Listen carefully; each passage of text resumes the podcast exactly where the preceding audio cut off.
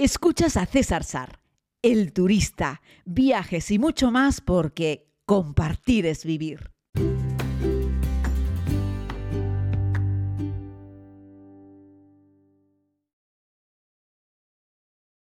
Saludos querida comunidad, bienvenidos a este tiempo de podcast. Hoy les quiero invitar a que soñemos un poco en cómo puede ser el futuro de los viajes por aire, que no exactamente de aviación, sino directamente de dirigibles. Estos artilugios que seguro habréis visto alguna vez en fotografía, en algún vídeo antiguo, encontramos algún dirigible que se utiliza hoy en día también un poco para hacer publicidad, es como, es como un gran globo eh, de forma achatada y que en la parte inferior de esa estructura hay una cabina. Eh, bueno, antiguamente estaban eh, hechos de hidrógeno el interior y eh, el problema es que tenía una alta combustión, eh, eran muy inflamables, perdón, y eso podía originar un montón de problemas. De hecho, muchos dirigibles acababan ardiendo. Y hay una nueva generación de dirigibles que están rellenos de helio. Y bueno, pues como tiene una densidad distinta que el aire, menor que el aire, pues hace que esto se pueda elevar y por lo tanto van como flotando. Necesitas eh, motores mucho menos potentes para hacer mover estos dirigibles.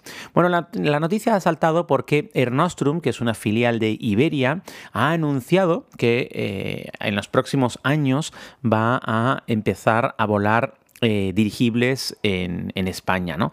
Pero dentro de relativamente poco tiempo, hablan del año 2026. Y me ha parecido una noticia muy interesante como para poder traerlas aquí. Por si quieren buscar algo de info, el proyecto se llama Erlander, Erlander 10 eh, y lo pretenden poner, como les digo, en el 2026 y bueno, viene a que eh, han comprado una, una, empresa que ya ha desarrollado ese tipo de, de vehículos que son eh, vehículos híbridos aéreos.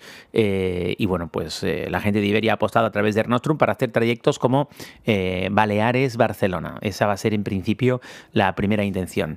Ventajas que tiene, tiene muchas. Una de ellas es que no necesitas un aeropuerto para despegar y tomar tierra, no necesitas una pista de aterrizaje porque toma tierra y despega de forma vertical. Eh, como si fuese un helicóptero, por decirlo de alguna manera, o como si fuese un globo aerostático, es la mejor forma de explicarlo. Sabéis que los globos aerostáticos pues no son dirigibles, es decir, se mueven hacia donde va el viento. Así es que claro, hay que calcular muy bien dónde despega ese globo, de dónde está viniendo el viento, y puedes controlar la altura, aunque tampoco de una forma rápida e inmediata, y es que lo haces pues quemando o soltando lastre enfriando y el globo baja o sube, ¿no? Y se dirige hacia donde sopla el viento. Por eso los lugares en los cuales se, vuelan globos en el mundo están muy bien estudiados y suelen tener una meteorología muy constante eh, y bueno, entre otras cosas es uno de los ejemplos por los cuales no se suele volar globos aerostáticos junto al mar, porque si cambia el viento y vas hacia el mar no tienes ninguna manera de escapar, porque a medida que vas perdiendo sustentación y el globo baja, pues acabarías en el agua, ¿no? Y por eso casi siempre se hace en tierra y en tierra adentro, ¿no? Lugares famosos para volar en globo, pues Capadocia, por ejemplo, en, Turquía puede ser uno de los más famosos, pero el estado de Guanajuato, León, en México también es muy conocido, lugares del interior como Suiza, en fin, en ese tipo de lugares. En España se vuelan globos aerostáticos muy bonitos en varios puntos. Eh, se me ocurre, por ejemplo, Segovia, que es un, un, height, ¿no? En España, además despega muy cerca de la propia ciudad, se eleva, puedes ver la ciudad y luego el viento generalmente lo aleja de la ciudad. Es muy interesante por cómo sopla allí el aire por la mañana, primera hora de la mañana, generalmente es cuando se vuelan los globos aerostáticos, ¿no?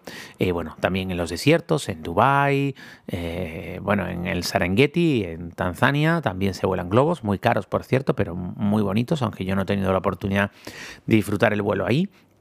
Y, bueno, pues para no enrollarme y volver a, este proyecto de Airlander, eh, pues eso, eh, estamos hablando de un vehículo que va a transportar eh, este dirigible unas 100, 110 personas y que no va a volar muy rápido. Estamos hablando de que se mueve a una velocidad de más o menos de 130 kilómetros por hora. Eso es muy poquito, pero ah, una de las ventajas que tiene es que como no vuela a mucha altura, vuela muy bajito, no necesitas eh, hacer una presurización de la cabina y por lo tanto mm, también es un viaje mucho más visual, eh, mucho más panorámico, porque estás más cerca y te permite ver todo mejor.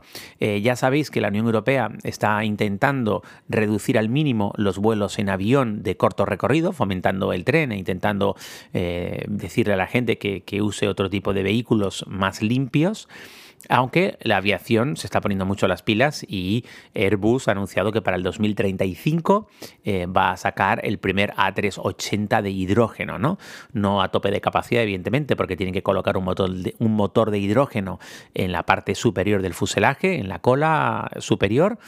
Eh, y eso va a restar número de asientos, pero es una gran noticia para la aviación, se están poniendo las pilas con eso, aunque los aviones ya contaminan hoy mucho menos que hace 10 o que hace 20 años, ¿vale? Pero ya sabéis, hay una corriente ahora que la han cogido contra los aviones que la emisión eh, de dióxido de carbono a la atmósfera por parte de toda la aviación mundial junta eh, es el 3,5% de todas las emisiones. ¿eh? Y miren que hay miles y miles y miles de aviones en el aire.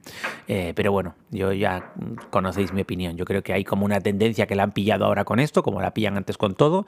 Igual que hablan, yo qué sé, hablamos contra los plásticos. Yo creo que el problema no es el plástico, porque el plástico es un producto que se puede reciclar millones de veces. El problema es el uso que hacemos con el plástico.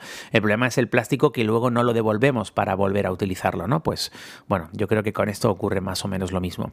Pero eh, bueno, está bien que, empresas como Iberia y que hayan elegido la filial El Nostrum para poner esto en funcionamiento, aunque también he estado leyendo que han tenido unas cuantas pruebas preliminares sin éxito, han tenido ah, bastantes problemas, pero aparentemente son muy optimistas cuando creen que van a poder empezar a meter pasajeros en un dirigible en el año 2026 y yo no soy nadie para dudar de la capacidad de esta, de esta empresa de hacerlo, eh, que ya les digo, ha sido comprada por, por el grupo IAG, por, por Iberia, para terminar el desarrollo y hacer estos viajes que serán más lentos, evidentemente, porque vuela mucho más despacio que un avión, eh, pero son más panorámicos y posiblemente tendrán un mejor precio y la gente que no tenga prisa para moverse de un lado a otro y encima disfrutar de una experiencia muy bonita, diferente, yo estaría encantado de subirme a uno de estos dirigibles para hacer algún tránsito, aunque eso me llevase un poco más de tiempo. Y la intención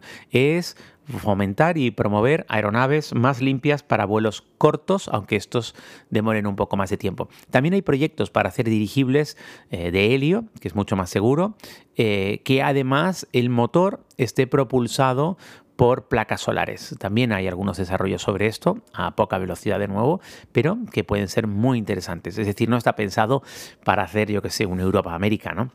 Y luego también está por ver cómo reacciona este tipo de dirigibles ante las inclemencias del tiempo, ¿no?